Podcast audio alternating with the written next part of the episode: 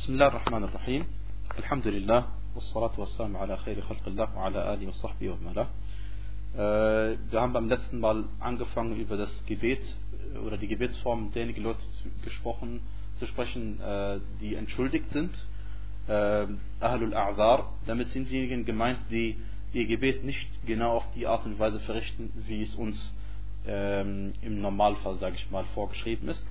Und wir haben beim letzten Mal über den Kranken gesprochen und heute möchten wir, so Allah will, über den äh, über zwei Personen sprechen, jemand, der sich auf einem Gefährt befindet und jemand, der auf einer Reise ist. Diese zwei. Ähm, jemand, der sich auf einem Gefährt befindet, äh, also Ar-Rakib auf Arabisch, egal ob er jetzt auf einem Schiff ist oder ob er auf einem Reittier ist oder ob er im Auto ist oder, oder sonst wo. Ähm, denn grundsätzlich gesehen wissen wir, dass man seine Pflichten, die Allah subhanahu wa ta'ala einem im Gebet auferlegt hat, seien es die Arkan oder die Wajibat, sind ja beides Arten von Pflichten, unterschiedlichen Levels. Äh, man muss beide natürlich also äh, umsetzen. Aber es gibt Situationen, in denen Allah subhanahu wa ta'ala das eine oder das andere einem erlässt. Und äh, folgende Situationen gibt es, und zwar wenn es, ähm, wenn die Erde nass ist, der Boden nass ist. Und wenn man dort beten würde und dadurch also sein Gesicht ins Wasser, äh, äh sagt man, aufs Wasser aufsetzen müsste. Oder wenn es Schlamm gäbe. Oder wenn man, wenn man vom Gefährt abgestiegen ist, nicht mehr auf das Gefährt aufsteigen könnte. Denn ihr wisst, dass äh, für ältere Leute zum Beispiel gerade damals das äh, Besteigen eines Reittieres vielleicht nicht so einfach gewesen ist und nur mit Hilfe anderer vollzogen werden kann. Äh, also das wäre auch ein Fall, wenn sie dann absteigen würden, das kann man dann, aber wenn sie dann nicht mehr aufsteigen könnten.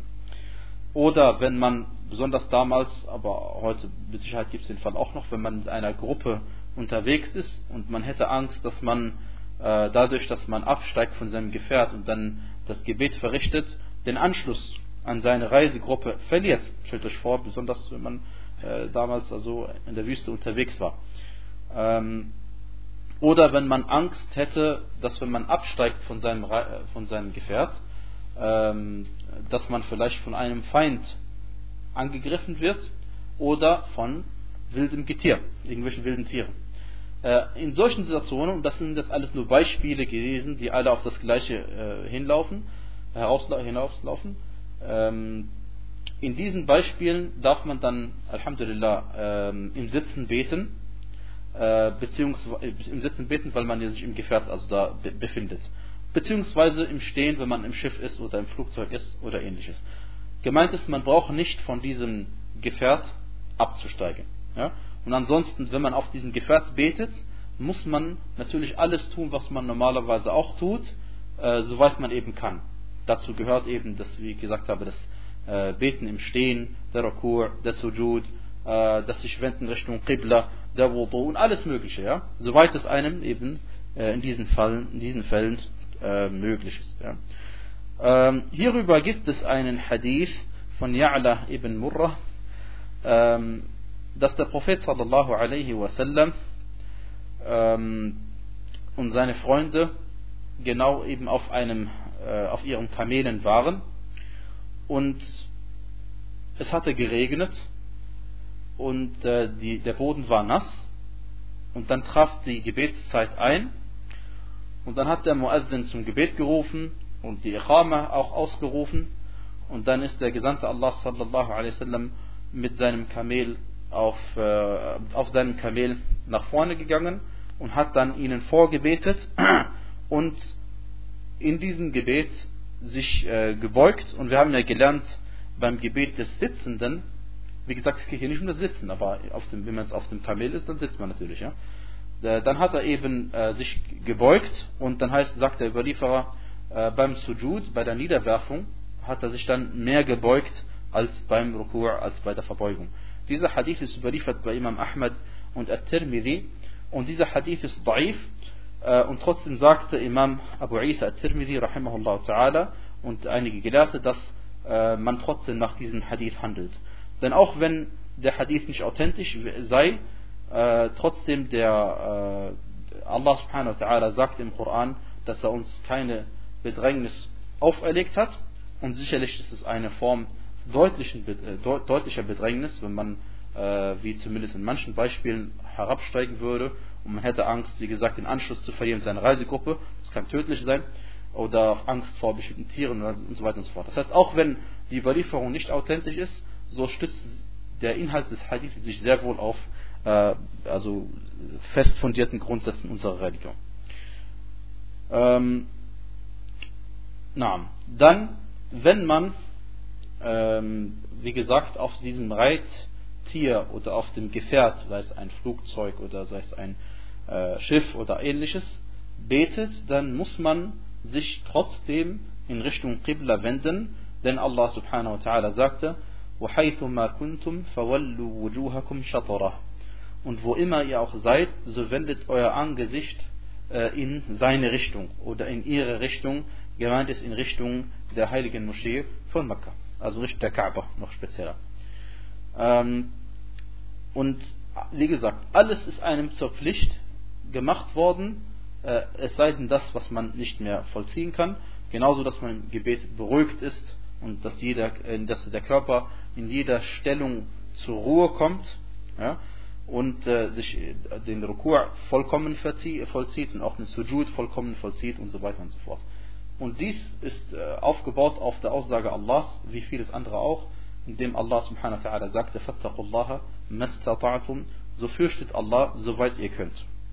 Und wenn man eben den Rukur machen kann, dann muss man ihn tun. Und wie gesagt, das gilt für welche Gebete? Wir reden von den Fard-Gebeten, von den Pflichtgebeten. Ja? Ähm,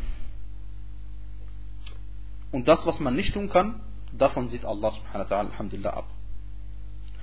Also wenn es einem zum Beispiel nicht möglich wäre, weil man auf dem Schiff ist und äh, zum Beispiel starke Wellen sind und sich das Schiff irgendwie stark hin und her drehen würde, dann Allah subhanahu wa äh, legt niemandem mehr auf, als er zu leisten vermag. Und dann natürlich ist es dann, entfällt dann einem die Pflicht, dass man sich ständig in Richtung Qibla wendet. Ja? Aber das ist wie gesagt der seltenste Fall, dass das Schiff sich jetzt gerade die ganze Zeit dreht. Ja? Ähm, so, äh, ich denke, die Sache ist äh, klar. Und dann kommen wir zum zweiten äh, heutigen Thema. Und zwar geht es um das Gebet des Reisenden. Al-Musafir. Ähm, der Reisende, äh, der Reisende, liebe Geschwister, wissen wir unter Übereinkunft der Gelehrten, darf sein Gebet kürzen.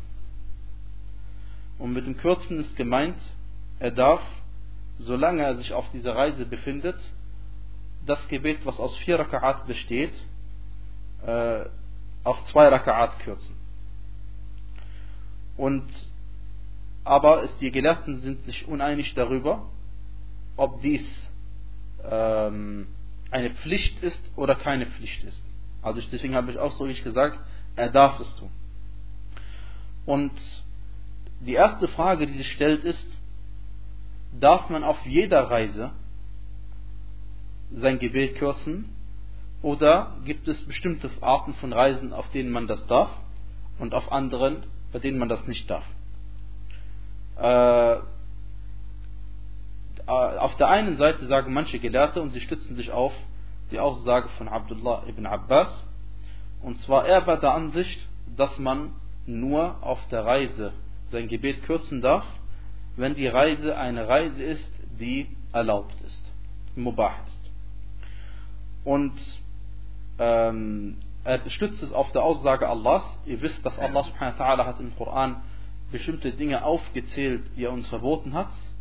Und dann sagte er am Ende, فَمَنِ اضْطُرَّ غَيْرَ بَاغٍ وَلَا عَادٍ فَلَا إِثْمَ عَلَيْهِ Wer nun wer aber gezwungen wird, also es geht um zum Beispiel Schweinefleisch essen, ja, Wer aber gezwungen wird, und dann gibt es drei Voraussetzungen. Erstens, wenn man gezwungen ist.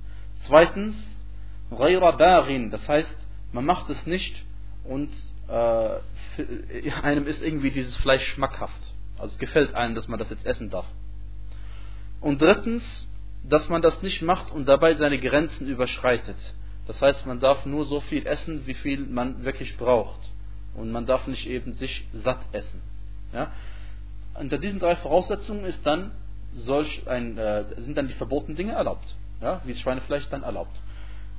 Und die äh, Abdullah ibn Abbas radiallahu anhu leitete, und also viele Gelehrte nach ihm auch, leiteten dann aus diesem Vers ab, dass wenn eine Reise nicht mubah ist, sondern haram ist an sich, und es gibt ja überhaupt gar keinen, äh, wie heißt es, äh, es gibt überhaupt keinen Grund, warum man eine verbotene Reise tun sollte.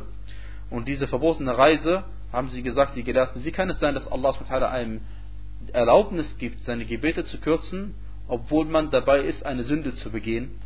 Und sie haben gesagt, diese Erlaubnis gibt es nur für jemanden, der das tut, was Allah von ihm verlangt hat. Ja? Und so eine Reise begeht, also in diesem Fall eine Reise begeht, die nicht haram ist. Entweder sie ist mubah oder mustahab oder wajib. Dann darf er diese Sache tun. Allerdings, wenn er eine verbotene Reise vollzieht, dann darf er diese Erlaubnis nicht in Anspruch nehmen, denn das widerspricht also der Erlaubnis, dass man etwas kürzt, ist eine Erleichterung von Allahs Barmherzigkeit und sie sollte nicht den Sündern zuteil werden, sondern sollte nur ähm, den Leuten zuteil werden, die sich also Allah subhanahu gegenüber gehorsam befinden. Ja. Äh, in der Praxis also ist das äh, also sehr durchaus vorhanden, Leute, die Reisen vollziehen äh, zu Orten, die sie nicht, die sie nicht hingehen dürfen, oder Reisen vollziehen, bei denen sie verschwenderisch sind oder ähnliches. Ja? All dies sind, wären Beispiele dafür, dass eine Person auf dieser Reise sein Gebet nicht kürzen dürfte, äh, natürlich auch nicht zusammenfassen dürfte, aber das ist, darüber reden wir jetzt noch nicht. Wir reden jetzt gerade nur davon, dass man seine Gebete kürzt. Ja?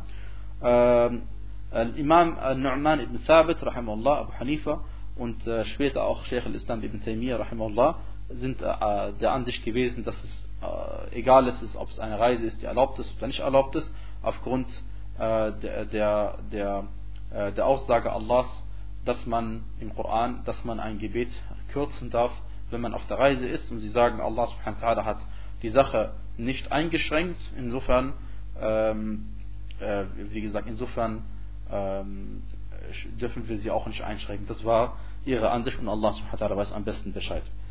Ähm, ist das Kürzen der Gebete Pflicht? Die Antwort ist nein. Äh, oh, das Kürzen der Gebete ist nicht Pflicht, sondern es ist eine Erlaubnis von Allah. Und man soll es machen äh, und man sollte es nicht unterlassen.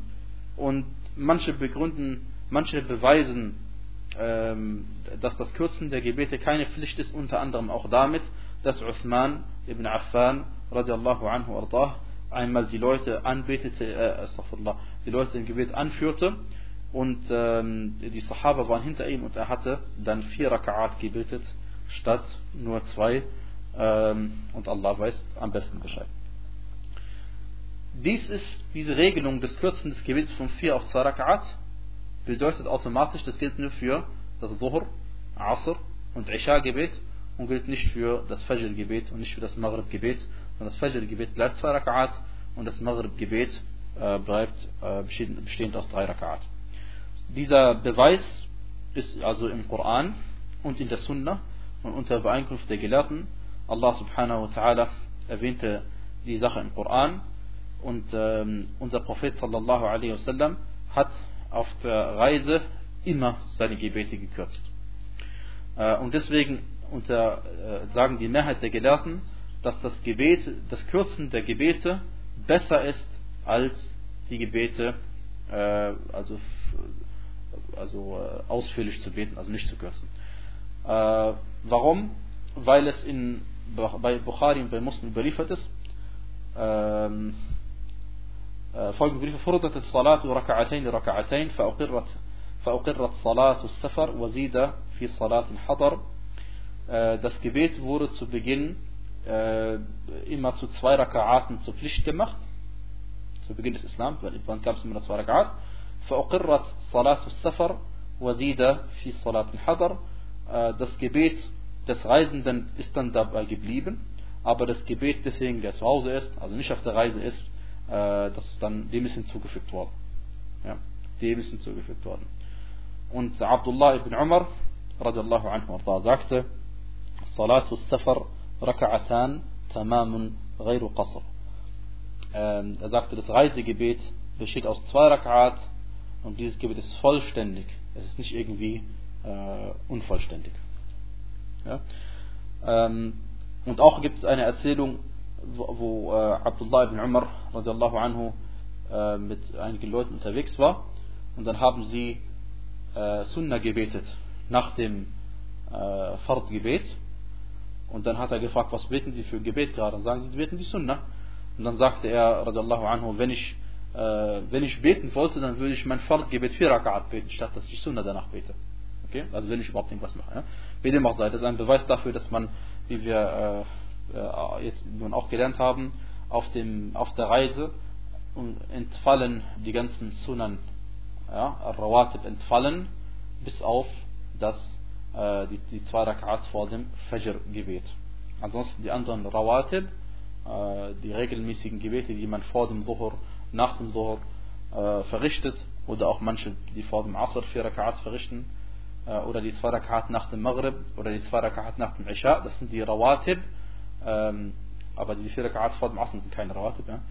Äh, und die zwei Rakat vor dem Fajr, das sind alles Rawatib. Aber die einzigen, die man verrichtet auf der Reise von den Rawatib, sind die zwei Rakat vor dem Fajr-Gebet. So, jetzt äh, stellt sich die Frage, äh, ab wann man ein Reisender ist. Ja? Äh, ab wann beginnt die Reise an sich? Zunächst einmal, örtlich betrachtet, beginnt eine Reise, wenn du dich auf die Reise begibst, so, sobald du den Ort, in dem du sesshaft bist, in dem du dich niedergelassen hast, in dem du zu Hause bist, verlassen hast. Also wenn du in Heilbronn wohnst, sobald du die letzten äh, Gebäude von Heilbronn äh, verlassen hast, dann befindest du dich schon auf der Reise. Ja? Und äh, der Beweis dafür ist, dass also äh, man nicht etwa erst am Endziel ähm, ein Reisender ist oder dass man nicht erst ein Reisender ist, sobald man eine bestimmte Strecke ähm, hinterlassen hat, ist das der Hadith, ist der Hadith von Anas ibn Malik radiallahu anhu arda. Er sagte, كان النبي صلى الله عليه وسلم إذا خرج مسيرة ثلاثة أميال أو ثلاثة فراسخ صلى ركعتين Er sagte, Anas ibn Malik sagte, wenn der Prophet sallallahu alaihi wasallam schon drei Meilen, drei Meilen, äh, wie sagt man, äh, hinausgezogen ist, oder drei Farasich, dann hat er schon zwei Raka'at verrichtet. Und Farasich wie wir äh, gleich äh, sehen werden, noch vielleicht die, falls es interessiert, die ganzen Längeneinheiten, die ganzen Strecken, äh, Maßeinheiten für die Strecken. Äh, die, die drei Farasach entsprechen etwa 15 Kilometer. Und äh, es gibt keinen Gelehrter, der nach meinem Wissen, der gesagt hat, dass man nach 15 Kilometern schon sein Reise, dass man eine Strecke nach 15 Kilometern schon als Reise gilt. Aber trotzdem hat der Prophet sallallahu alaihi das gemacht. Äh, und sie sagen, gemeint ist damit, äh, nach der Mehrheit der Gelehrten, gemeint ist damit, dass äh, der Prophet sallam, schon nach 15 Kilometern sein Reisegebet verrichtet hat, weil er schon auf der Reise war. Denn die Reise beginnt ja, sobald du die Ortschaft verlassen hast. Die Reise beginnt nicht erst, wenn du äh, 80 Kilometer unterwegs bist oder 90 oder mehr oder weniger, logischerweise. Ja. ja. Äh, das zum einen und, äh, und weil Allah subhanahu wa ta'ala auch darauf hingewiesen hat, äh, in seiner Aussage وَإِذَا ضَرَبْتُمْ فِي الْأَرْضِ فَلَيْسَ عَلَيْكُمْ جُنَاحٌ أَن تَقَصُرُوا مِنَ الصَّلَاةِ Allah subhanahu wa ta'ala sagt Surat An-Nisa, äh, wenn ihr also nun hinausgezogen seid, dann äh, sinngemäß, wenn ihr hinausgezogen seid, dann lasst auf euch keine Sünde, kein, das kein Vergehen dann von euch, wenn ihr das Gebet kürzt. Und man ist erst hinausgezogen, wenn man die letzten Ort, letzten Gebäude des Orts ver, ver, äh, was ist, ähm, verlassen hat. Und was überliefert wird über einige Freunde des Propheten sallallahu alaihi wasallam, dass sie bereits das Gebet gekürzt haben, sobald sie die Absicht gefasst haben, zu, äh, ist, äh, zu reisen. Also manche äh, Gelehrte sind der Ansicht, aufgrund mancher Überlieferungen, dass man, sobald man die Absicht hat zu verreisen, gilt man schon als Reisender, selbst wenn man sich noch im Haus befindet. Äh, und sie sagen, da nun die, einige Sahaba das so verstanden haben, und die Sahaba sind diejenigen, die am besten verstanden haben, wie der Koran zu verstehen ist, äh, und die Sunna des Propheten wasallam, äh, hat das Vorrang. Aber in diesem Fall nicht, sondern äh, in diesem Fall hat die, die offensichtliche Bedeutung der Verse des Koran Vorrang und die Sunna unseres Propheten sallallahu alaihi wasallam auch Vorrang, denn unser Prophet sallallahu alaihi wasallam war öfter auf Reisen und äh, mir ist nicht bekannt, dass er das irgendwann mal selbst gemacht hat.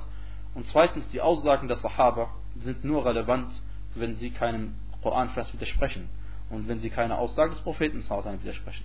Und der Hadith von Anas ibn Malik, den wir gerade eben gehört haben, dass der Prophet sallallahu erst nach drei Faratach seine Gebete gekürzt hat, ist ein äh, starker Hinweis darauf. Ja. Also äh, darf man erst ein Gebet kürzen, wenn man die Stadt verlassen hat. Äh, und auch weil äh, das Wort Safar ähm,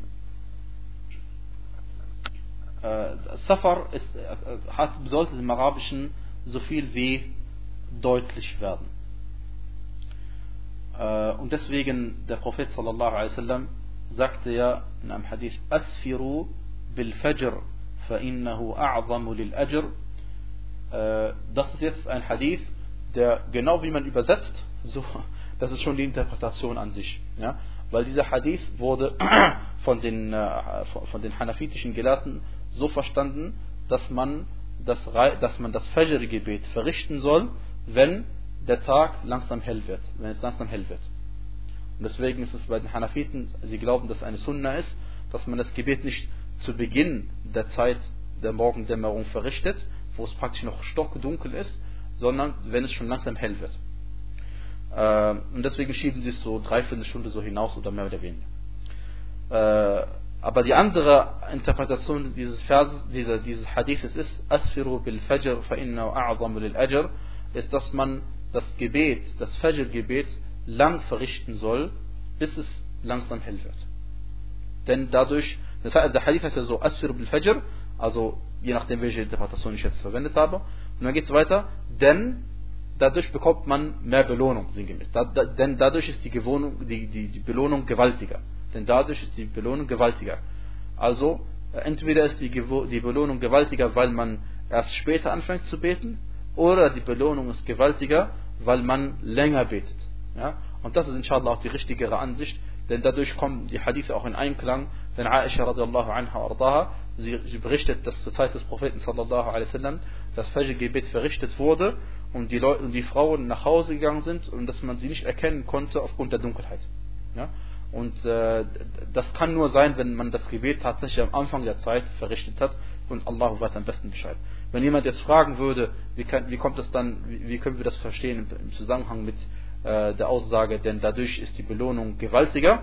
Ja, das heißt, unser Prophet sallallahu alaihi wasallam hat nicht immer alles so gemacht, äh, wie, heißt es, äh, wie es vielleicht für die Leute am besten gewesen wäre, sondern manchmal das gemacht, was für die Leute auch angenehmer ist. Ja?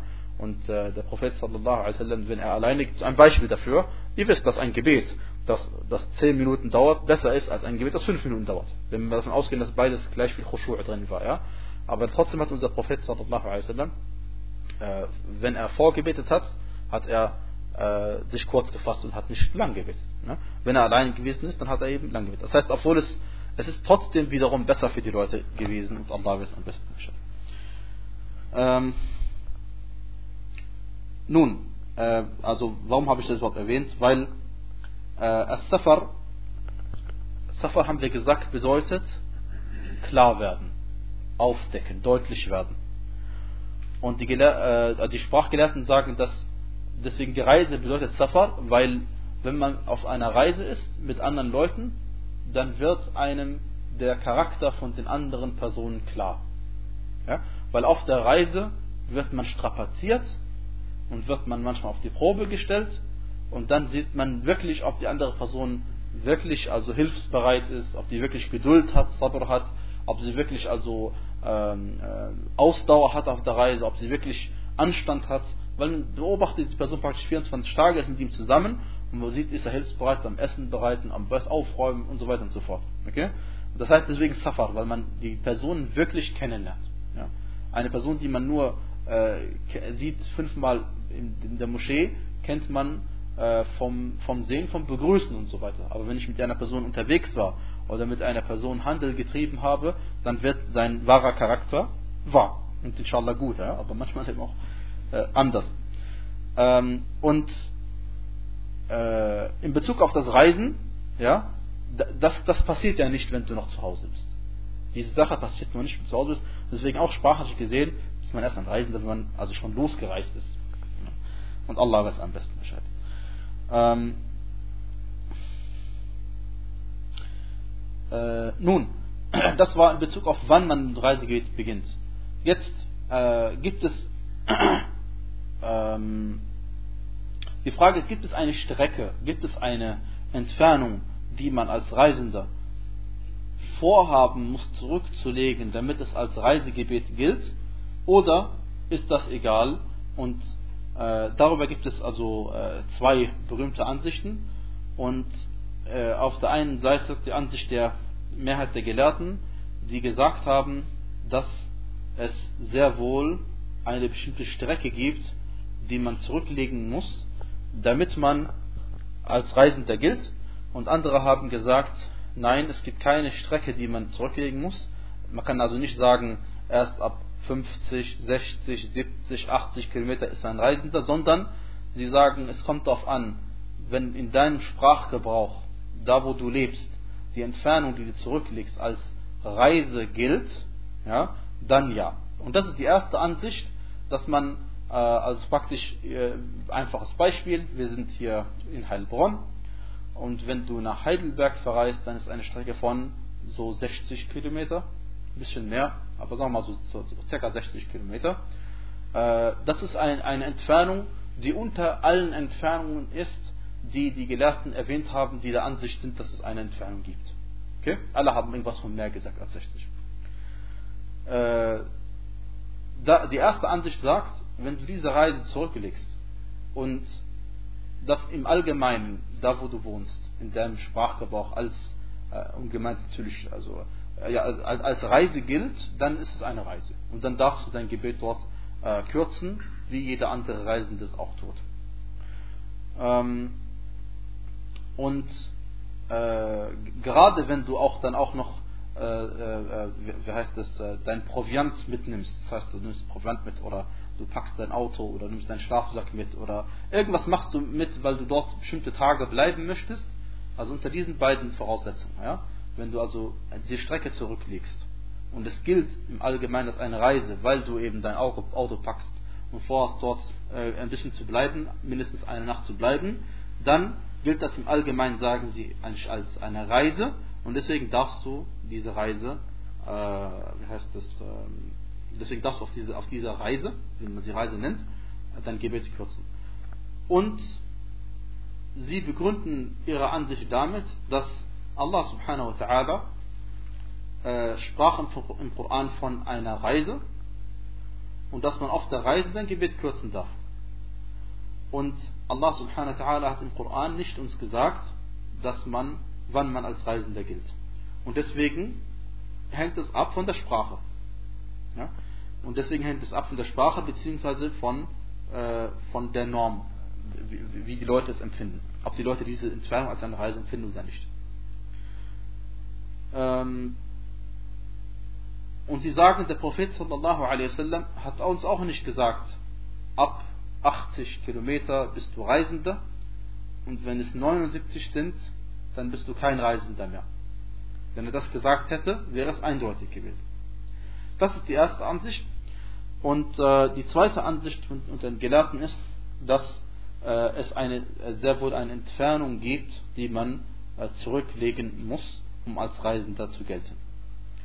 Und sie begründen es mit der Aussage des Propheten sallallahu alaihi wa ala alihi wasallam, لا يحل لامرأة تؤمن تسافر لا, لا, لا يحل لامرأة تسافر لا تسافر امرأة مسيرة يوم وليلة إلا ومعها ذو محرم eine Frau darf keine Reise oder eine Frau darf keine Reise zurücklegen oder eine Strecke als Reisende zurücklegen, die 24 Stunden dauert, er sagt ein Tag und eine Nacht, also 24 Stunden, es sei denn, ein Mahram ist mit ihr dabei. Und diese, die Ansicht dieser Gelehrten, sie sagen, der Prophet sallallahu alaihi wasallam hat in diesem Hadith äh, gleich zwei Dinge gleichzeitig uns mitgeteilt, was das Reisegebet angeht. Zum einen, ihr wisst ja, also der Hadith heißt, eine Frau darf keine Strecke äh, von einem Tag und einer Nacht als Reisende zurücklegen. Das bedeutet, da haben sie gesagt, wenn man eine Strecke zurücklegt, für die man einen Tag und eine Nacht braucht, dann ist man auf jeden Fall ein Reisender. Weil der Prophet sallallahu alaihi wasallam hat sie als Reisende bezeichnet. Und das ist zweifellos der Fall. Deswegen haben sie gesagt, zum ersten einmal ist in diesem Hadith die Strecke festgelegt. Und durch das Nachfragen bei Leuten, die sich damit auskennen, äh, und ihr wisst, dass die Reisen damals wurden vollzogen auf dem Kamel, hauptsächlich, ähm, weiß man, wie schnell ein Kamel läuft und weiß, wie viel ein Kamel bei normalem Gewicht und normalem Wetter äh, zurücklegt mit den bekannten Pausen, die es einlegt und weiß, dass ein Kamel zwischen 86 und 87 Kilometern zurücklegt. Ähm, und deswegen, wenn man eine Strecke von 86 bis 87 Kilometer zurückgelegt hat, ist man auf jeden Fall auf der Reise. Denn der Prophet sallallahu alaihi hat diese Frau als Reisende bezeichnet. Das ist die erste, das ist die erste äh, Eingrenzung oder die erste Sache, auf die dieser Hadith hinweist in Bezug auf das Reisegebet in die Entfernung. Das zweite ist die Zeit, der Zeitfaktor. Der Zeitfaktor, ähm, der Prophet sallallahu sagte, ein Tag und eine Nacht. Das heißt, jetzt unabhängig davon, wenn du eine Reise hinterlegst, äh, eine Reise zurücklegst, eine Strecke zurücklegst, für die du 24 Stunden brauchst, normal 24 Stunden brauchst, dann bist du ebenfalls als bist du ebenfalls ein Reisender. Ja? Äh, und die Gelehrten sagen eben, dass, dass dies eben zu Jawami' al-Kalim gehört, das heißt zu den äh, Worten des Propheten sallallahu alaihi wasallam, in denen er wenig sagt und gleichzeitig damit die Bücher füllt und die Aussagen der Gelehrten also, äh, also in Bewegung bringt, ja, weil darüber sehr viel gesagt worden ist. Und äh, insofern, liebe Geschwister, insofern, liebe Geschwister äh, wenn man diese Strecke zurückgelegt hat, von 86 bis 87, andere Gelehrte sind der Ansicht, das sind 76,8 Kilometer etwa. Ja. Ähm, wenn man diese Strecke in etwa zurückgelegt hat, man geht auf Nummer sicher einfach, indem man 87 geht, wenn man diese Strecke zurückgelegt hat, dann gilt man auf jeden Fall ein als ein Reisender. Und das Problem ist aber, dass die Strecke darunter wissen wir nicht, ob sie auch als Reise gilt oder nicht. Ja, also es ist zwar so, dass 86 bis 87 Kilometer eine Reise ist, aber was ist mit der Strecke darunter? Davon hat der Prophet sallallahu alaihi wasallam in diesem Hadith nicht gesprochen, ja, sondern er hat in diesem Hadith gesprochen von dieser Strecke und aufwärts.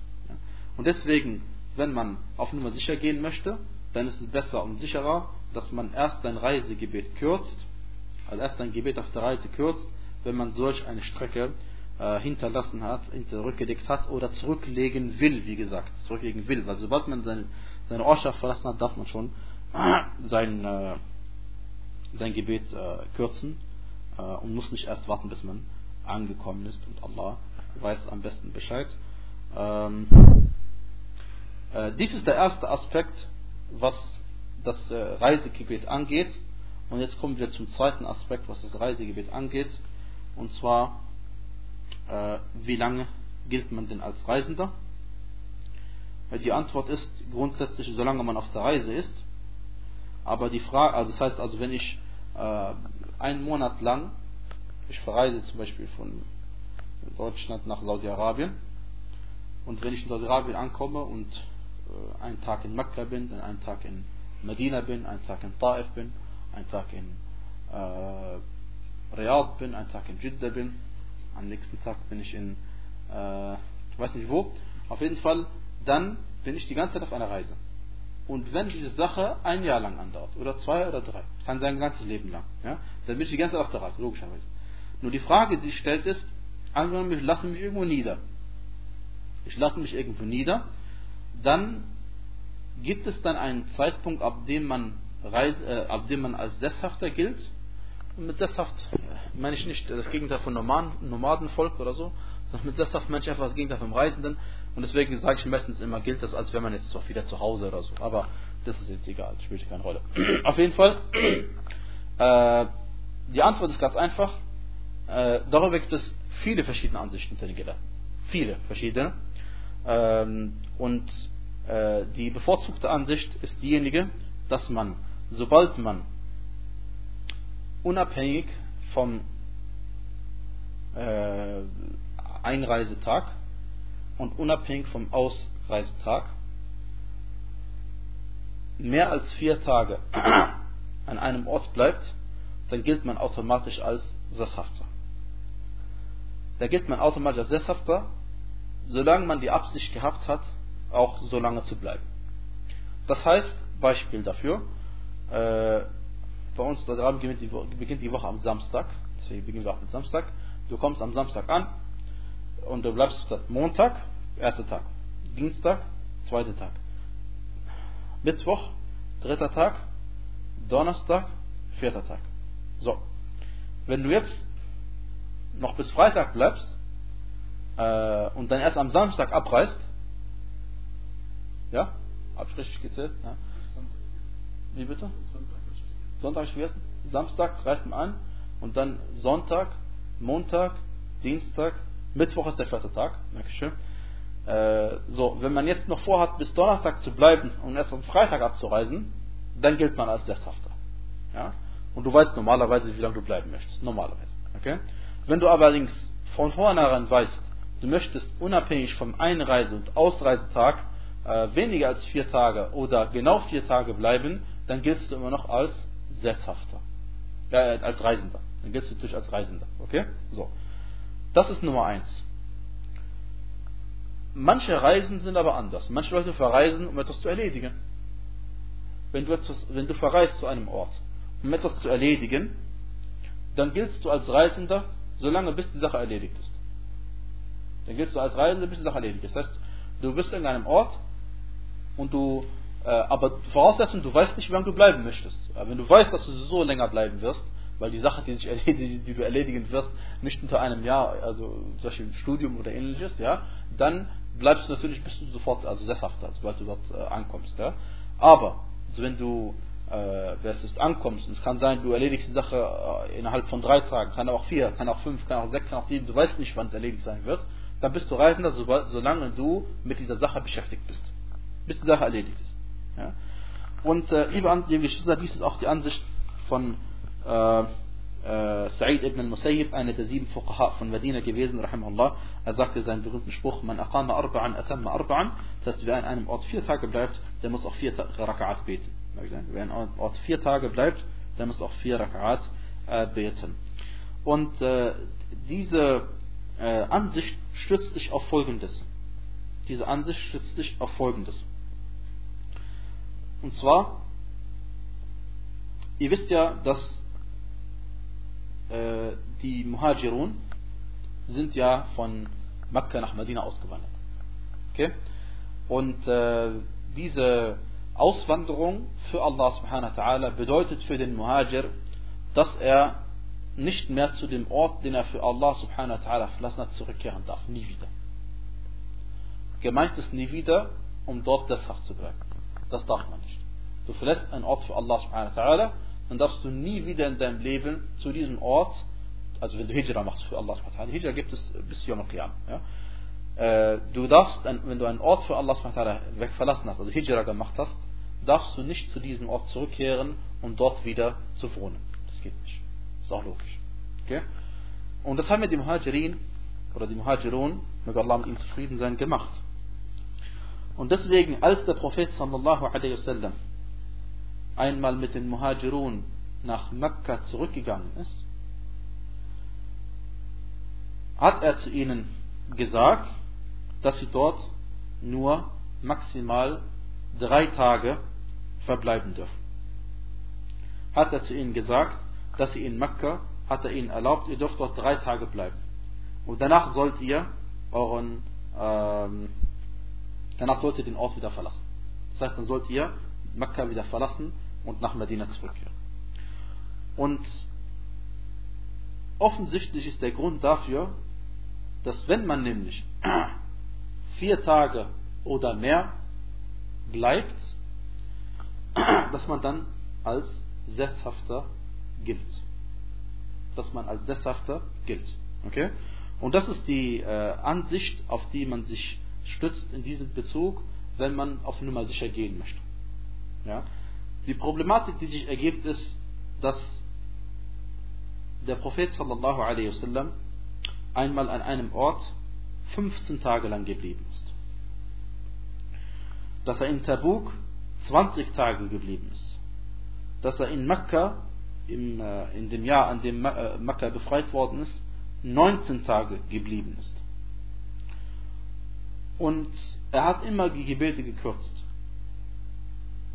Und äh, wie sind diese Hadithe zu verstehen? Ja, genau eben, liebe Geschwister, äh, damit die Hadithe sich nicht widersprechen, ver versteht man immer die zweideutigen oder mehrdeutigen Hadithe im Lichte der eindeutigen Hadithe. Und die Tatsache, dass er an einem Ort 19 Tage geblieben ist oder 20 Tage geblieben ist, könnte sein, der Grund dafür könnte sein, dass er etwas zu erledigen hatte. Oder dass er nicht genau wusste, dass er wirklich 19 Tage dort bleiben will. Man wollte eigentlich weniger bleiben, aber es hat sich hinausgezögert. Ja?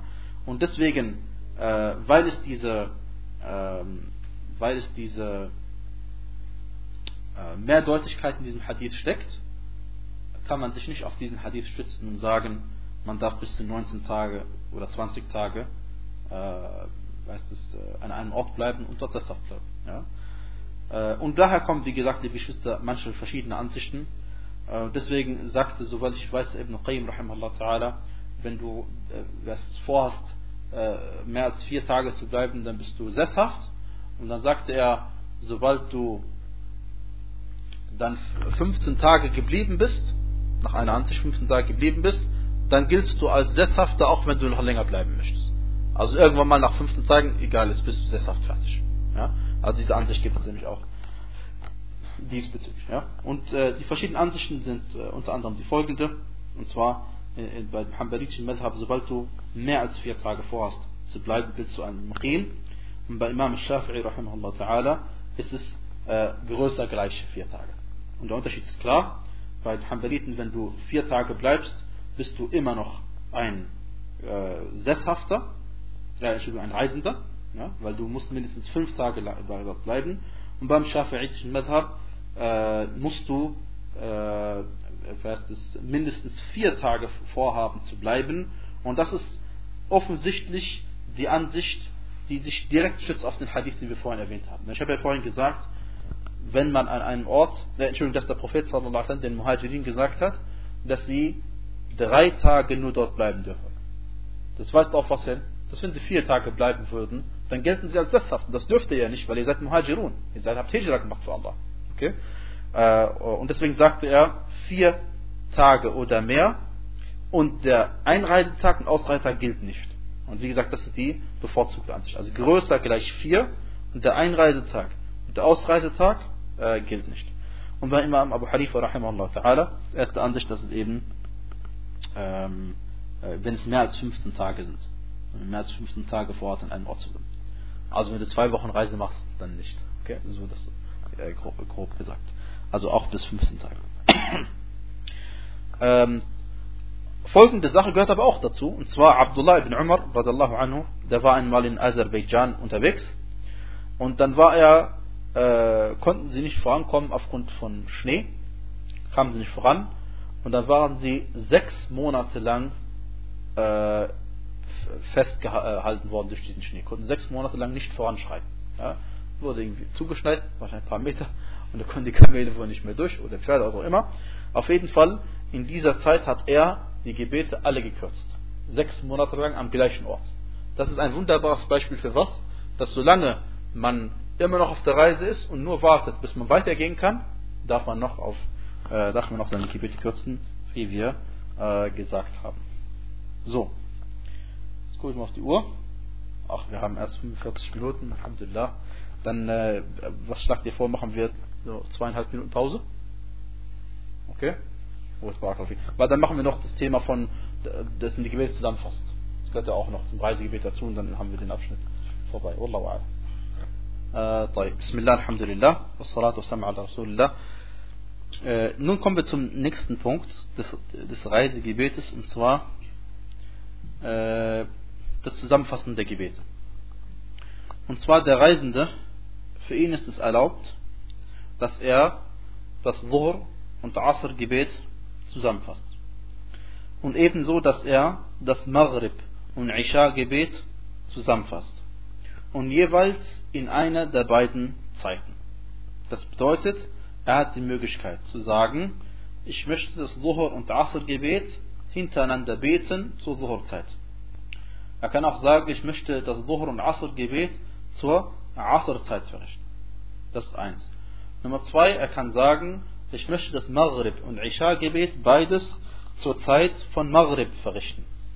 Oder er kann sagen, ich möchte das Maghrib und Isha-Gebet beides zur Isha-Zeit verrichten.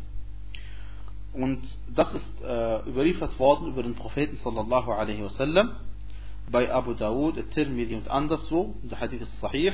Und zwar, dass der Prophet sallallahu alaihi wasallam Hadith Mu'adh ibn Jabal radiallahu anhu, er sagte, إذا ارتحل قبل زيغ الشمس أخر الظهر حتى يجمعها إلى العصر ويصليهما جميعا wenn er losgezogen ist, noch bevor die Sonne sich geneigt hat. Ihr wisst, zur Dhuhr-Zeit, äh, da ist die Sonne gerade ein bisschen geneigt. Weil wenn die Sonne im Zenit steht, ganz oben, das ist die verbotene Zeit. Wenn sie ein bisschen sich jetzt neigt in Richtung Westen, dann beginnt die Dhuhr-Zeit. So. Er sagte, wenn er, bevor diesen Neigen der Sonne losgezogen ist, bei der Schlacht von Tabuk, bei dem Feldzug von Tabuk, bei der Reise von Tabuk, dann hat er, logischerweise, hat er das Dhuhr-Gebet erst zur Asr-Zeit verrichtet. Weil er wollte nicht, dass durch äh, die Gebete die Reise unterbrochen wird. Ganz einfach. Ja? Äh, und dann verrichtete er sie gemeinsam zur Asr-Zeit. وإذا ارتحل بعد زيغ الشمس صلى الظهر والعصر جميعا ثم سار.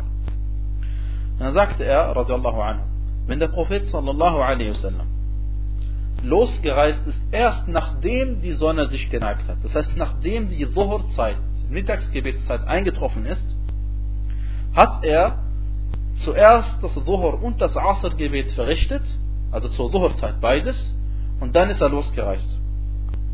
وكان يفعل مثل ذلك في المغرب والعشاء. Und dasselbe hat er getan in Bezug auf das Maghrib-Gebet und das Isha-Gebet. Ähm, Deswegen, liebe Geschwister, dieser Hadith lehrt uns, dass es am besten ist, dass man die Gebete äh, nur zusammenfasst, wenn es einen Grund dafür gibt. Äh, denn, der, denn dieser Hadith gibt das deutlich her. Ja? Und zwar hat der Prophet das gemacht, in diesem Fall so, in dem anderen Fall so. Und eindeutig, damit er nicht die Reise unterbrecht dadurch, dass man alle vom Kamel absteigen, alle Wudu machen und was nicht was sich waschen und so und sich aufstellen, wie Adhan. Das nimmt alles Zeit. Ja? damit das nicht passiert, hat er seine Gebete eben dann zusammengefasst.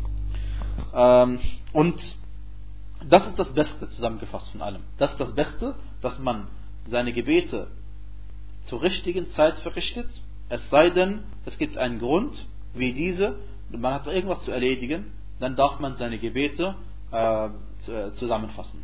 Und man darf sie auch zusammenfassen ohne Grund, aber am besten ist, wie gesagt, das, was wir gesagt haben. Und, äh, und deswegen die Malikiya, die sind der Ansicht, dass man äh, äh, nur in solchen Fällen, wie es hier überliefert ist, seine Gebete zusammenfassen darf. Und zwar indem man, wenn man, die, wenn man Zeit gewinnen möchte. Wenn man Zeit gewinnen möchte. Auf der Reise gerade ist und nicht dadurch unterbrochen werden möchte. Äh, und das ist also auf jeden Fall die richtigere Ansicht, im Gegensatz zu der Ansicht der Hanafiya, die der Ansicht sind, dass das äh, Zusammenfassen der Gebete nur bei Hajj äh, gültig ist. Und zwar bei Al-Hanafiya gilt das Zusammenfassen der Gebete nur bei der Hajj. Und zwar äh, wann genau? Und zwar wenn man in Arafat gewesen ist, verrichtet man das Dhuhr und das Asr Gebet zusammen zur Dhuhr-Zeit.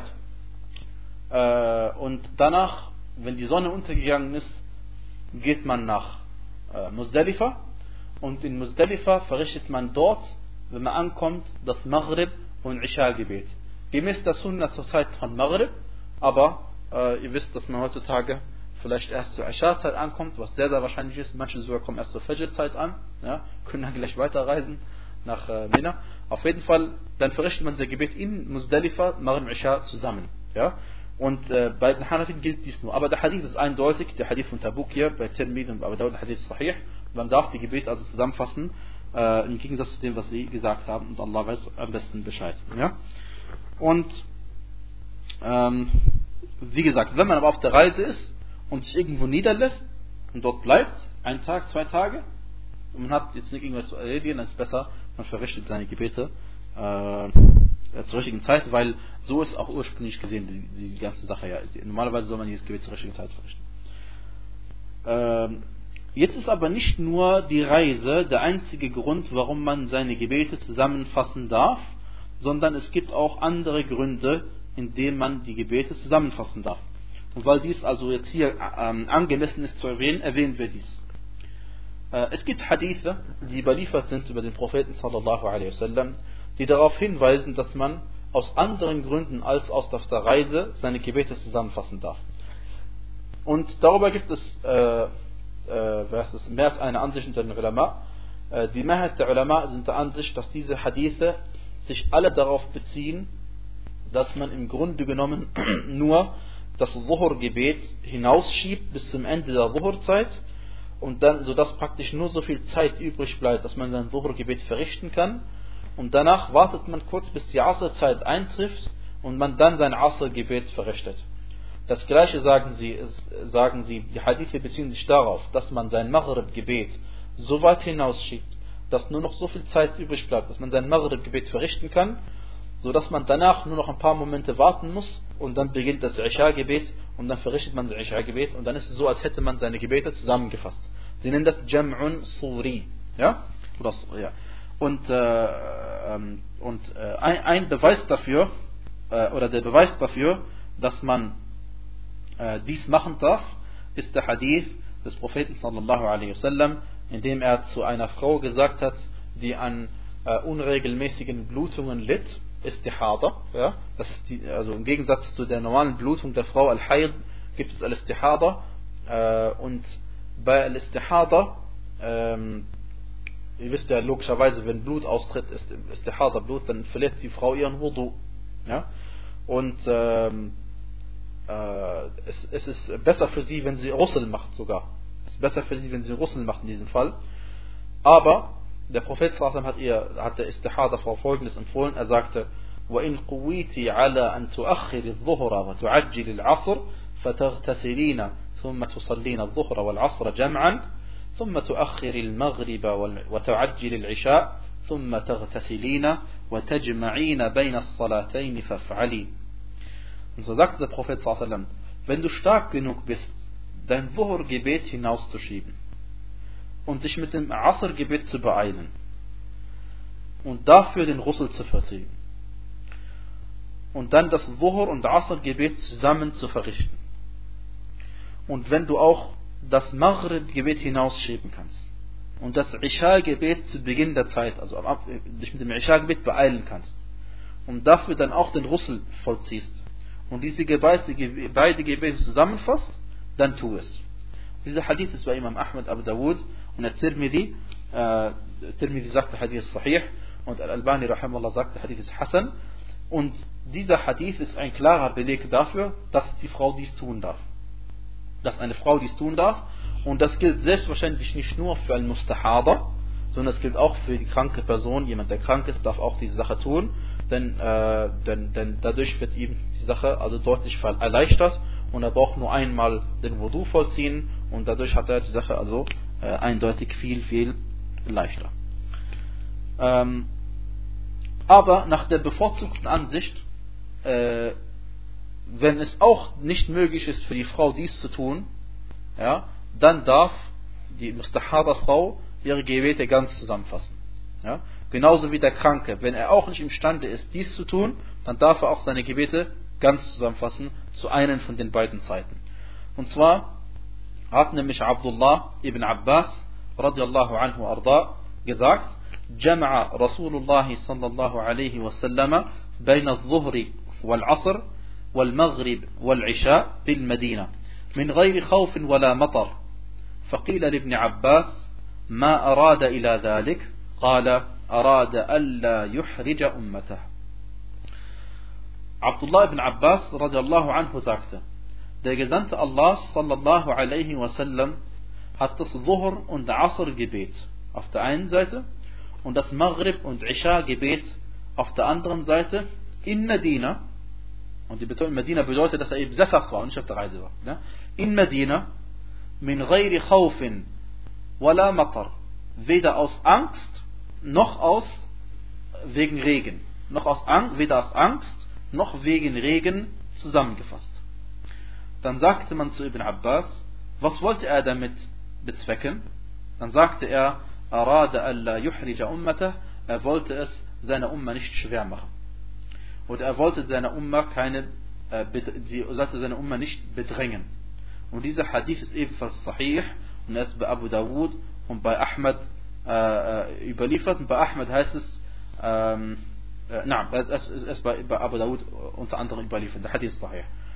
Und die Frage ist, also natürlich, die Mehrheit der Gelehrten haben gesagt, auch dieser Hadith bezieht sich darauf, dass man seine, äh, das ist, dass man, dass es sich bezieht, äh, äh entweder den Grund kannte man nicht, es gibt ja einen Grund, der uns nicht klar ist, oder sie haben gesagt, er hat, er hat das Gebet hinausgeschoben, das andere Gebet vorgezogen und so sah es so aus, als hätte er es zusammengefasst, hat er aber nicht. Ja? Das ist eine Sache. So sagen die Mehrheit der Gelehrten. Ähm, aber wir sagen, dass die Person, die sich am besten auskennt über den Hadith, ist wer? Der Überlieferer, der uns diese Begebenheit erzählt. Und er wurde darüber gefragt und hat nicht diese Sache gesagt, sondern er hat gesagt, er wollte es seiner Umma nicht schwer machen. Ja? Und deswegen gilt diese Sache nicht nur in Bezug nach der richtigen Ansicht, nicht nur in Bezug auf, ähm, auf Angst, wie es in diesem Hadith klar steht, und auch nicht in Bezug auf Regen, wie wir auch gleich sehen werden, und, sondern gilt in Bezug auf immer, wenn es eine deutliche Bedrängnis gibt. Ja? Wenn es also einem schwer fallen würde und anstrengend ist, dass man seine Gebete beide zur richtigen Zeit verrichtet, ja, und äh, äh, dann dürfte man seine Gebete zu einer der beiden Zeiten verrichten, äh, wie zum Beispiel, wir erwähnt haben, die kranke Person oder Al-Mustahada, die eigentlich auch wie eine kranke Person ist, ja, oder äh, nach manchen Gelehrten, wie Sheikh Uthaymin gesagt hat, sogar wenn man ähm, mit, sein, mit, mit einer Reisegruppe unterwegs wäre und es wäre anstrengend jetzt äh, anzuhalten und auszuladen und Wudu zu machen und zu beten, dann würde man auch seine Gebete zusammenfassen und später verrichten und Allah weiß am besten Bescheid. Und äh, selbstverständlich, liebe Geschwister, gilt das nicht im Falle von jemand, der äh, also ich nur auf den Punkt bringen, hier ist gemeint, dass Allah subhanahu wa ta'ala es einem leicht macht. Und hier ist nicht damit gemeint, dass er Leuten, die äh, sowieso nicht auf ihre Gebetszeiten achten, eine Erlaubnis bekommen, dass sie ihre Gebete verrichten, wann sie wollen. Das ist damit überhaupt nicht gemeint. Also wenn jemand sagt, oh, ich möchte nicht äh, beten, äh, damit wir zur, zur Realität zurückkommen. Ja? Da, damit wenn jemand jetzt sagt zum Beispiel, ja, ich kann nicht mein Gebet zur richtigen Zeit verrichten, weil mein, mein Chef würde mich sehen oder äh, ich möchte nicht von anderen Leuten gesehen werden, ich schäme mich oder so etwas, was bei, bei den meisten Leuten der Fall ist, die nicht ihre Gebete auf der Arbeit verrichten oder ähnliches, das hat damit überhaupt nichts zu tun. Hier ist damit eine Bedrängnis, eine Bedrängnis, die, für die du nichts tun kannst. Aber wenn du dir die Bedrängnis selbst auferlegst, weil du nicht imstande bist, weil dein Iman nicht stark genug ist, dein Gebet zur richtigen Zeit zu verrichten, das ist überhaupt nicht damit gemeint und solch eine Person erhält überhaupt nicht Erlaubnis, weder durch diesen Hadith noch durch irgendeinen anderen Mufti. Ja? Naja, auf jeden Fall, liebe Geschwister, ähm, äh, ist dies, äh, was ich gesagt habe, auch die Ansicht von äh, Sheikh al-Islam ibn Taymiyyah rahimahullah ta'ala und anderen Gelehrten. Ähm, und zwar sagt er, إنما كان الجمع لرفع الحرج عن الأمة. Er sagt, das Zusammenfassen der Gebet ist dafür da, dass eben die, dass die Erschwernis der Umma entnommen wird. فإذا احتاجوا إلى الجمع جمعوا. dass wenn sie das, das Zusammenfassen benötigen, dann sollen sie es zusammenfassen. والأحاديث كلها تدل على أنه يجمع في الوقت الواحد لرفع الحرج عن أمته. Und er sagte, die Hadithe weisen alle darauf hin, äh, dass er die Gebete zusammenfasste, damit in, zu einer Zeit und nicht zu zwei Zeiten, wie manche Gärte gesagt haben, damit eben diese Erschwernis seiner Umma entnommen wird. فيباح الجمع إذا كان في تركه حرج قد رفعه الله عن عن الأمة und, und, also das wiederholt sich jetzt insofern, aber er sagt, ein Beispiel dafür ist eben äh, der Kranke, der sein Gebet verrichtet.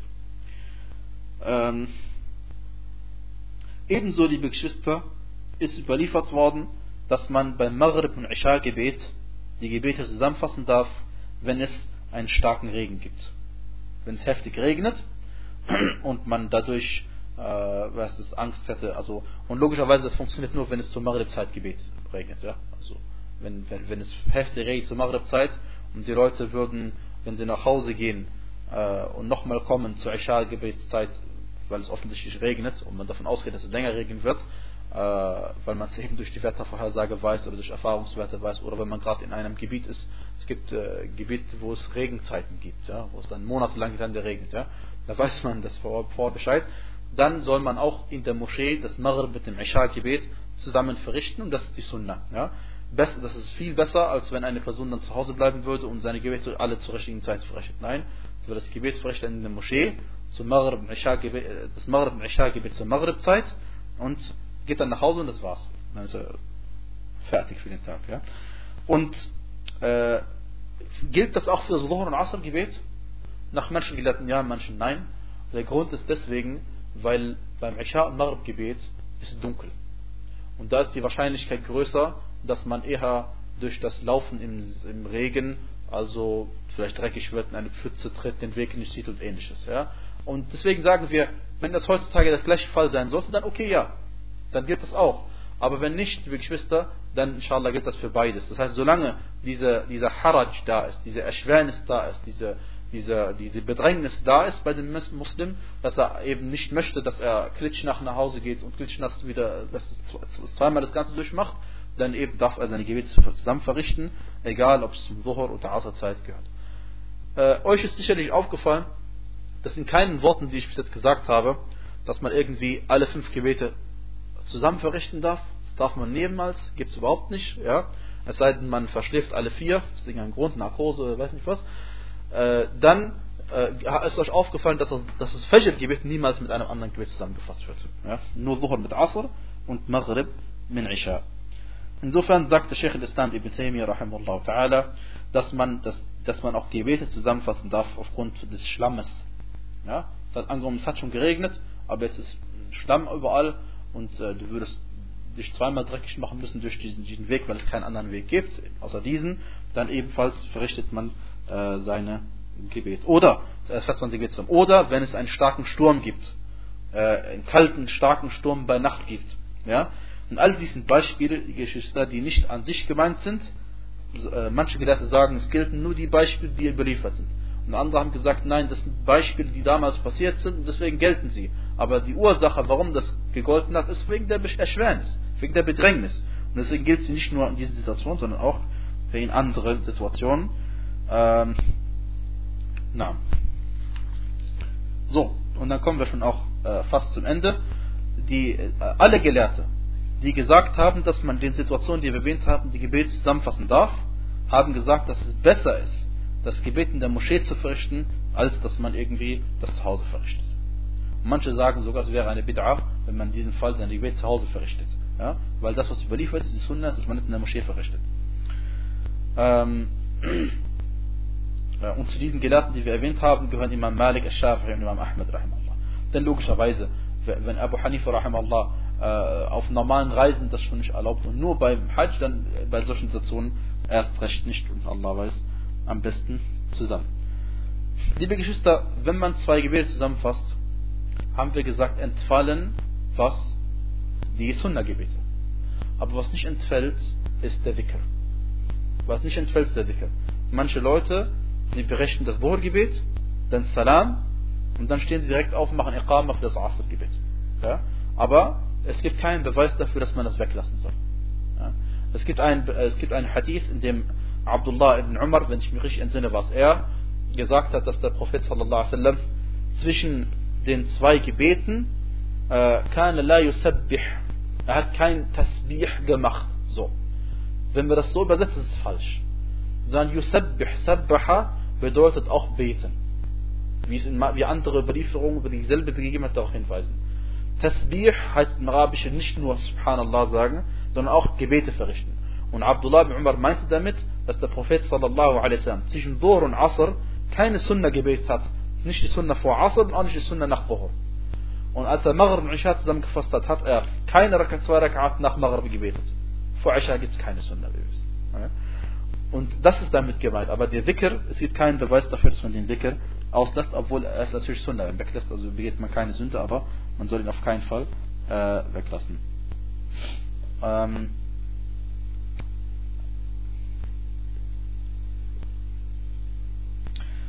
Letzter Punkt, fast, inshallah, letzter Punkt, und zwar, wenn man zwei Gebete zusammenfasst. Kommen wir zu einem ähnlichen Beispiel, wie du vorhin erwähnt hast. Ich möchte Dhuhr und Asr zusammenfassen, ich bin auf der Reise. Und ich bin jetzt auf dem Weg nach Hause. Dann die Voraussetzung, dass ich das darf, ist, dass ich während, dass während meiner Reise die Gebetszeit vom zweiten Gebet eintrifft. Das heißt, ich möchte Dhuhr und Asr zusammenfassen. Das Asr-Gebet beginnt um zum Beispiel 4 Uhr. Ich muss bis nach 4 noch auf der Reise sein. Wenn ich vor 4 Uhr, bevor, Dhuhr, bevor Asr-Gebet eintrifft, schon zu Hause bin, darf ich nicht mein Asr-Gebet verrichten. Auf der Reise. Gekürzt. Weder noch. Ja? Sondern dann muss ich eben warten, bis ich zu Hause bin. Logischerweise. Weil die Erlaubnis ist wegen der Reise. Und die Reise, wenn ich ankomme und dann gibt es erst einen Adhan für Asr, dann habe ich, dann ich die Erlaubnis also nicht also, äh, bekommen, dass das Asr-Gebet als Reisegebet zu verrichten, weil ich gar nicht auf der Reise war, während der Asr-Zeit. Okay? Das heißt, während meiner Reise musste der Asr-Gebet eintreffen, damit ich mein Asr-Gebet verrichten darf. Das heißt, ich muss schätzen, ja, auf Deutsch, ich muss schätzen. Ich muss schätzen, werde ich früher ankommen oder später ankommen. Wenn ich später, äh, wenn ich abschätze, dass ich äh, heißt es, äh, nach dem Asr eintreffen erst ankommen werde, dann darf ich mein Gebet auf der Reise zusammenfassen. Wenn ich dann so geschätzt habe und es ist falsch passiert und ich kam dann tatsächlich zufällig an, bevor das Asr-Gebet, äh, das ist der Adhan eingeklungen ist, dann habe ich mein Gebet schon verrichtet und Allah erledigt, äh, sagt man, äh, legt keiner Seele mehr auf, als ich so leisten vermag und man braucht sein Gebet nicht nochmal wiederholen. Denn es gibt nicht in unserer Religion, dass man Asr-Gebet zweimal verrichten muss. Okay? Wenn ich aber davon ausgehe, dass ich vor 4 Uhr dort bin, darf ich mein Gebet nicht auf der Reise verrichten. Und Allah subhanahu wa ta'ala äh, weiß am besten Bescheid. Eine äh, letzte Angelegenheit, noch, äh, oder vorletzte, eine ganz kurze und eine zweite. Die ganz kurze ist, und zwar, wenn man äh, zwei Gebete zusammenfassen möchte, liebe Geschwister, soll man unbedingt die Nähe haben des Zusammenfassens. Das heißt, wenn ich Dhuhr und Asr zusammenrichten will, dann soll ich zur Dhuhr-Zeit sagen, ich will Dhuhr und Asr zu Dhuhr und beides zur Asr-Zeit verrichten. Und nicht jetzt zum Beispiel heutzutage, jetzt an heutigen Tagen, wann fängt der Asr an? Viertel vor vier ungefähr. Okay? So. Also nicht bitte äh, warten und warten und ich bete jetzt nicht und warte und dann gucke auf die Uhr, oh, schon 4 Uhr. Ach, jetzt, jetzt mache ich doch noch Asr zusammen, zur Asr-Zeit. Bitte das nicht machen, denn dann ist, läufst du die Gefahr hinaus, dass du dein Gebet absichtlich verpasst hast. Ja? Sondern die musst du nie vorhaben. Das ist Nummer eins. Nummer zwei, angenommen du hast äh, gesagt, das passiert viele Leute auf der Reise, sagen, ich möchte Dhuhr-Gebet alleine verrichten zur Dhuhr-Zeit und Asr zur Asr-Zeit verrichten. Jetzt hast du Dhuhr gebetet zum Anfang der Zeit, Viertel vor eins. Und nach einer Stunde sagst du, ich möchte doch verreisen jetzt. Und auf der Reise vielleicht kann ich mein Asr-Gebet nicht verrichten. Darfst du jetzt dein Asr-Gebet noch verrichten? Zur Dhuhr-Zeit? Oder nicht? Die Antwort ist inshallah der richtigen Ansicht, ja, darf man. Weil als Reisender ist Dhuhr und Asr wie eine Zeit. Und das Maghrib ist wie eine Zeit. Auch wenn du es nicht hintereinander verrichtet hast, aber du darfst es trotzdem noch verrichten, inshallah. So, und jetzt die allerletzte Angelegenheit. ist, äh, äh, stellt euch vor, ihr fasst das Dhuhr, äh, Entschuldigung, ihr fasst das Maghrib und Isha-Gebet zusammen, weil es geregnet hat. Und jetzt, bevor du Assalamu alaikum rahmatullah gesagt hast, vom Isha-Gebet, hört es auf zu regnen. Könnte passieren. Genau das gleiche haben wir gesagt beim Tayammum. Äh, wenn du Tayammum gemacht hast und du betest gerade und während dem Gebet gibt es wieder Wasser. Ihr habt die Hähne aufgelassen und plötzlich das Wasser kommt wieder raus, zum Beispiel. Ja? Der, dann haben wir darüber gesprochen. Manche Leute haben gesagt, ab diesem Moment darfst du dein Gebet nicht verrichten. Ja? Das ist die, die Mehrheit nach meinem Wissen, weil sie gesagt haben, Tayammum ist nur, solange kein Wasser da ist. Sobald Wasser da ist, ist dann Tayammum ungültig. Und andere haben gesagt, Tayammum reinigt einen an sich. Das heißt, man ist sauber, rein. Und das ist ein Ersatz für Wasser. Und deswegen bleibt man rein. Ja? Diese Ansichten haben wir erwähnt. In diesem Fall, liebe Geschwister, gibt es zwei Ansichten. Und warum kommen diese zwei Ansichten zustande? Weil die Frage ist, geht es darum, dass es geregnet hat, während man Allahu Akbar gesagt hat, den ersten Takbir des Gebetes, Takbir al-Ihram, oder geht es darum, wenn man das sagt, es geht nur darum, dass du Allahu Akbar sagst, in diesem Moment muss es, musste es geregnet haben, damit du überhaupt beten darfst, dein Isha-Gebet zur Maghrib-Zeit. Dann natürlich darfst du dein Gebet zu Ende verrichten, auch wenn es mittendrin nicht mehr regnet. Wenn du aber allerdings der Ansicht bist, dass das Gebet die gesamte Zeit, es musste die ganze Zeit regnen, weil der Grund, warum du betest, ist, weil es regnet. Deswegen muss es auch die ganze Zeit regnen, damit du beten darfst. Ja? Äh, dann darfst du, dann musst du, wenn es aufhört zu regnen, bevor du Assalamu alaikum wa rahmatullah vom Isha-Gebet sagst, dein Gebet abbrechen und dein Gebet zu Isha-Gebet nochmal wiederholen. Und das ist mit Sicherheit die richtigere Ansicht, Wallahu ta'ala äh, a'lam, äh, also zumindest nach manchen die richtigere Ansicht, weil eben der Grund des Zusammenfassens das, das der Regen ist. Und sie sagen, wenn es vorher aufgehört hat, dann ist eben dein Gebet äh, äh, ungültig. Und ähm, Allah weiß am besten Bescheid und tut mir leid, dass ich euch ein bisschen zu lange auf die Folter gespannt habe heute. Aber inshallah war es sinnvoll. وصلى الله وبارك على نبينا محمد وعلى آله وصحبه وسلم تسليما كثيرا